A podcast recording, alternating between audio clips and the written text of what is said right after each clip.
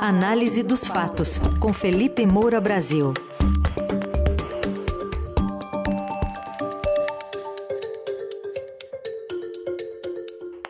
Hoje, em destaque, a disputa religiosa, a Guerra Santa entre as candidaturas de Lula e Bolsonaro, que Deus está vendo, e a mudança de posição do candidato ao governo do Rio, Marcelo Freixo, em relação à legalização das drogas.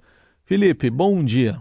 Salve, salve, Raizen, Carol, equipe da Eldorado FM, melhores ouvintes. Sempre um prazer falar com vocês, sobretudo depois de mais uma vitória do meu Flamengo, com um gol de placa, uma obra prima do Pedro de bicicleta depois de um cruzamento do Rodinei. Vocês que dormem cedo para fazer esse jornal de manhã é. não devem ter visto ainda.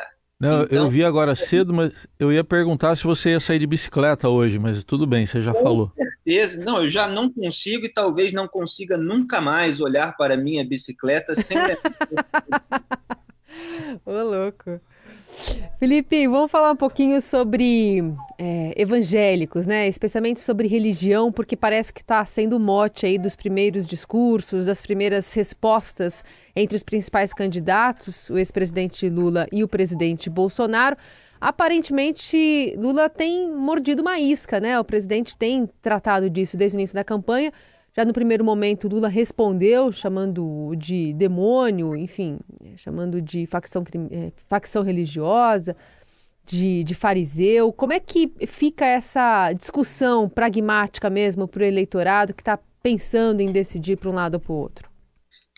Pois é, Carol, vocês os melhores ouvintes são testemunhas que eu venho tratando desse assunto aqui na coluna e falando de como a esquerda tradicionalmente reage muito mal a qualquer teor de discurso cristão é, feito fora do seu campo. O Lula ele encaixou algumas frases que estavam de acordo com aquilo que eu considero que deve ser feito, que é o contraste entre é, o que faz Jair Bolsonaro e aquilo que ele prega. Isso sempre se deve apontar num político, em quem quer que tenha poder, a gente faz isso em nível jornalístico, intelectual e na arena política, no debate político, eleitoral, é óbvio que o candidato tem de apontar a hipocrisia do outro.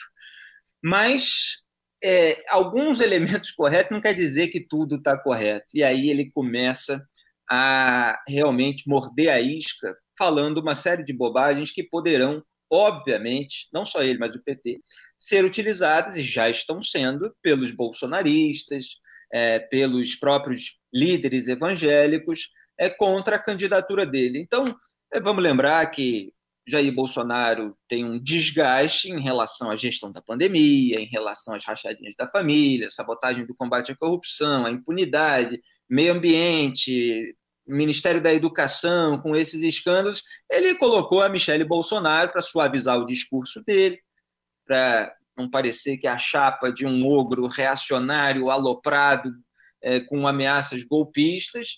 A Michelle tem um carisma, ela fala com teor evangélico, ela já frequenta há muitos anos esses cultos, e eles colocaram ali, num, que eu considero sacrilégio, Jair Bolsonaro, é, com essa profanação do sagrado, se, é, como um enviado de Deus e o Bolsonaro assumiu que estava em missão de Deus é, e, e fala é, como um Messias, né? E aí eles fazem essa brincadeira com o sobrenome de Jair Bolsonaro, que é Jair Messias Bolsonaro, mas é um discurso messiânico em que ele se coloca numa condição similar à de Jesus Cristo.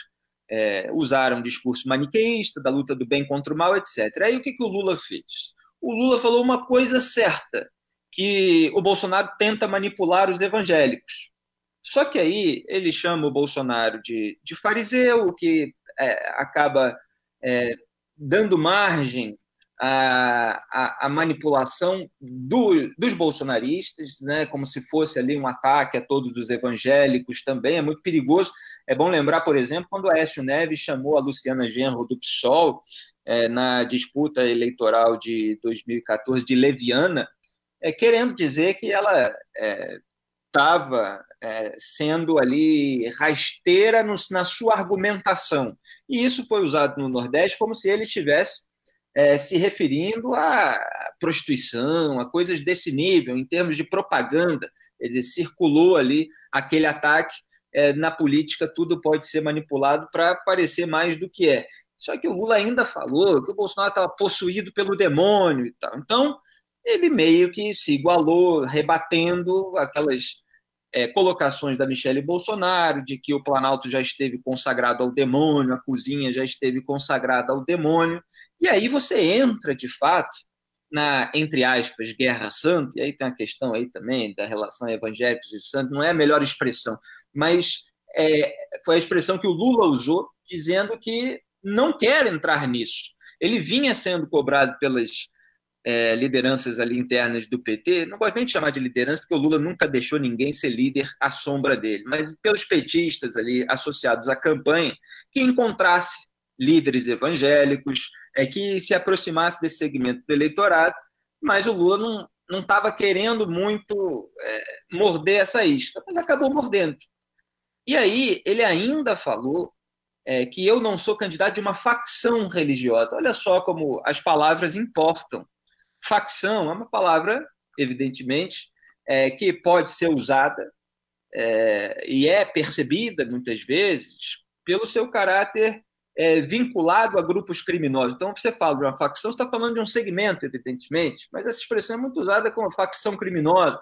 Então, o PCC é uma facção criminosa, o Comando Vermelho, os outros.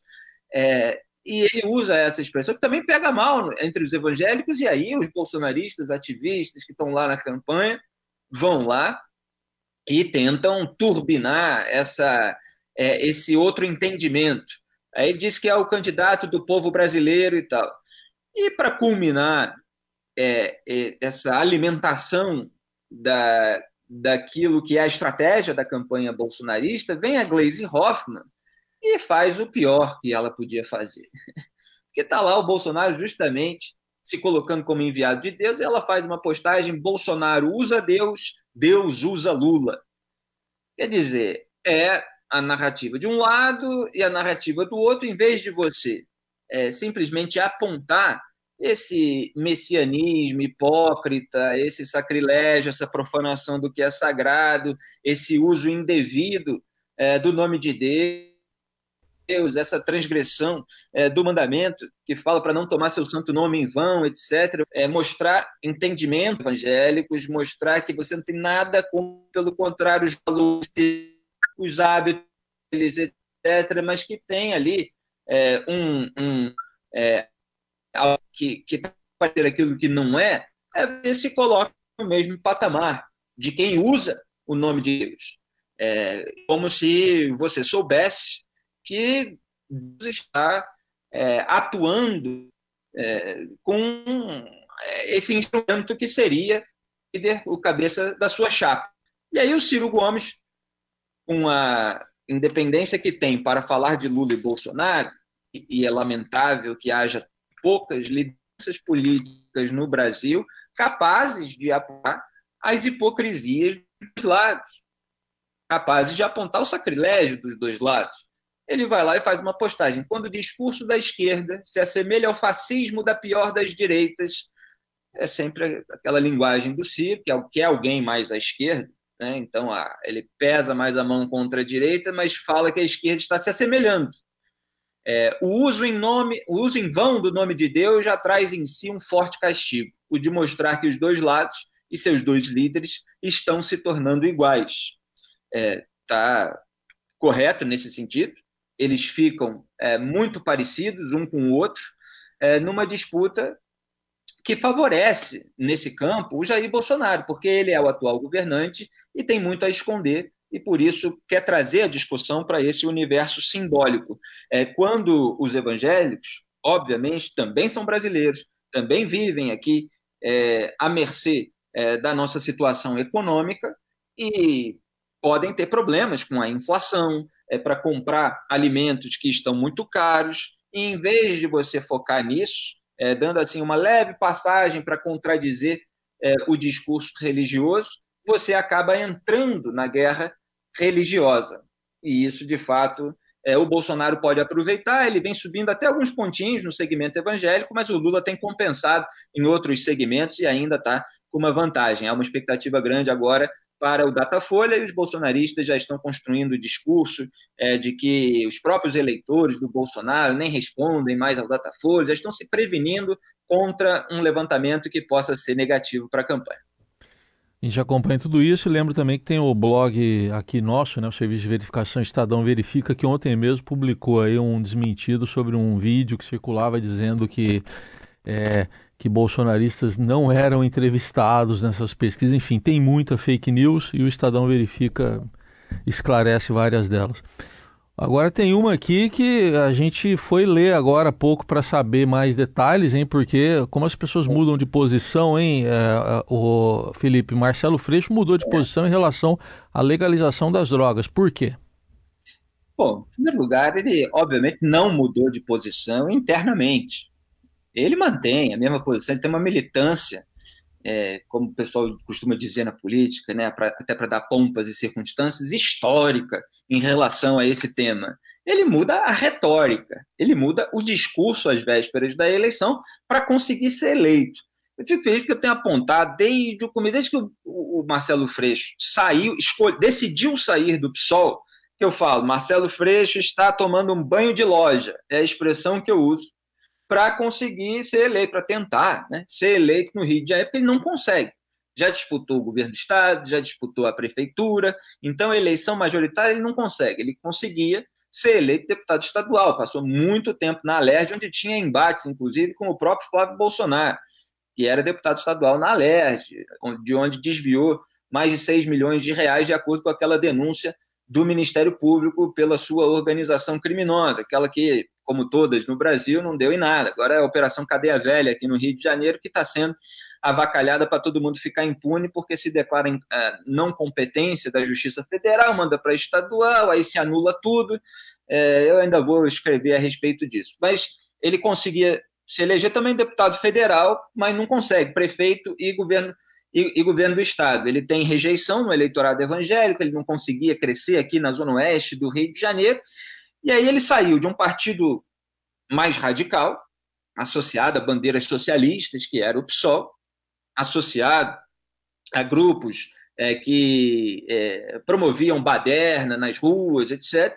E aí foi para o PSB, que é um partido ainda do campo da esquerda, mas que não tem essa associação com o radicalismo, ela é um pouquinho mais moderado. Né? O partido PSB é o mesmo do Alessandro Molon, aquele que estava tendo a candidatura ao Senado sabotada pelo Lula. Ele, para ter um Alckmin na campanha dele, ele trouxe como vice o César Maia, que é um adversário histórico aqui do, da esquerda socialista no Rio de Janeiro, é, embora também não seja o, o exemplo da direita republicana, mas era o prefeito que virou vereador depois e tal, que tem uma, tinha uma imagem de gestor, embora tenha passado por escândalos, e está deixando até, inclusive, nesse momento, a sua candidatura a vice pendurada, é, porque tem ação de improbidade, aí tem questionamento na justiça eleitoral, é, teve escândalo aqui da Cidade da Música, algumas construções, mas na época, o pessoal mais velho conhece, o pessoal mais jovem nem sabe quem é César Maia, ele tinha uma imagem de administrador. É, então tá, faz a função em termos regionais que o Alckmin faz na campanha do Lula, de tentar levar essa candidatura do Freixo para o centro. Aí agora ele se diz é, contrário à legalização das drogas, ele falou isso numa entrevista, dizendo que não quer nada que possa é, dividir a sociedade brasileira hoje, não sou favorável, acho que a gente precisa criar emprego, garantir saúde, fazer um policiamento é, que seja preventivo ele é muito associado também à defesa de bandido, é, porque sempre ataca as operações policiais, é, obviamente não é que as operações policiais aqui no Rio de Janeiro sejam perfeitas, longe disso. Você tem vários casos que precisam ser apurados, mas é a maneira, é você sempre sair é, em defesa é, daquilo que se convencionou chamar direitos humanos e que virou uma caricatura para o campo da direita é, porque muitas vezes não são realmente é, os direitos humanos se você não considera que tem uma população ali que está sendo roubada, que está sendo extorquida pelos criminosos. E muitos casos de operação policial demandam investigação, então é preciso ter o um esclarecimento sobre aquilo que aconteceu, quem foi o policial que se excedeu, que cometeu um abuso, que eventualmente matou um inocente, tudo isso tem que ser punido, obviamente. Mas a retórica dele sempre gerou essa acusação de que defende bandido. E aí ele adotou no discurso que tem que prender bandido e tal, ele agora está com um discurso mais forte, mais é, quase que direitista, de acordo, enfim, com as posições que se tomam aqui no, no Brasil. Falou que tem que prender até político corrupto, ele que não viu problema nenhum no Lula, o seu candidato em nível nacional, ter recebido mimos de empreiteiras do Petrolão. É, é, então, ele faz todo um discurso para tentar pegar outros segmentos do eleitorado que ele nunca teve.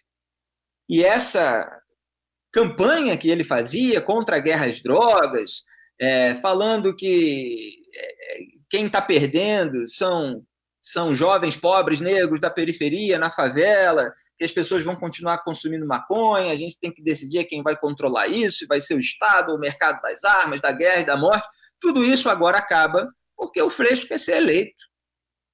Então ele não conseguiu mudar pela argumentação ao longo dos anos a mentalidade do eleitor e está, portanto, se é, é, modelando por ela, né, se adaptando a ela. É, é óbvio que isso também soa falso. Uma vez eleito, pode ser que ele atue em sentido contrário. Bom, Felipe Moura Brasil com a gente. Você está de saco cheio com alguma coisa, Felipe? Ah, pois é. É porque assim, parece até que o Freixo se converteu, né? E agora está lá é, rezando também, se aproximou é, dos evangélicos, assim como Lula quer se aproximar, ele também quer. E já que eu falei que está todo mundo disputando é, é, essa ascendência divina, tem que lembrar um samba na voz de Almir Guineto, também foi gravado com participação do Zeca Pagodinho, já um samba de Dona Fia, que é a mãe do Guineto, e, e Marcos Antônio, Saco Cheio. Tudo que se faz na terra. Se faz na terra, se coloca Deus no meio, Deus já deve estar de saco cheio. Tudo que se faz na terra, tudo que se faz na terra, se coloca Deus no meio, Deus já deve estar de saco cheio. Vai ficar de saco cheio ainda mais. Maravilhoso. Né? Bom, com esse cantarolar final do Felipe Moura Brasil, você também acompanha lá no nosso site radiodorado.com.br a coluna já já e também nas plataformas de áudio. Obrigado, até amanhã. Até amanhã. Um grande abraço a todos, tchau.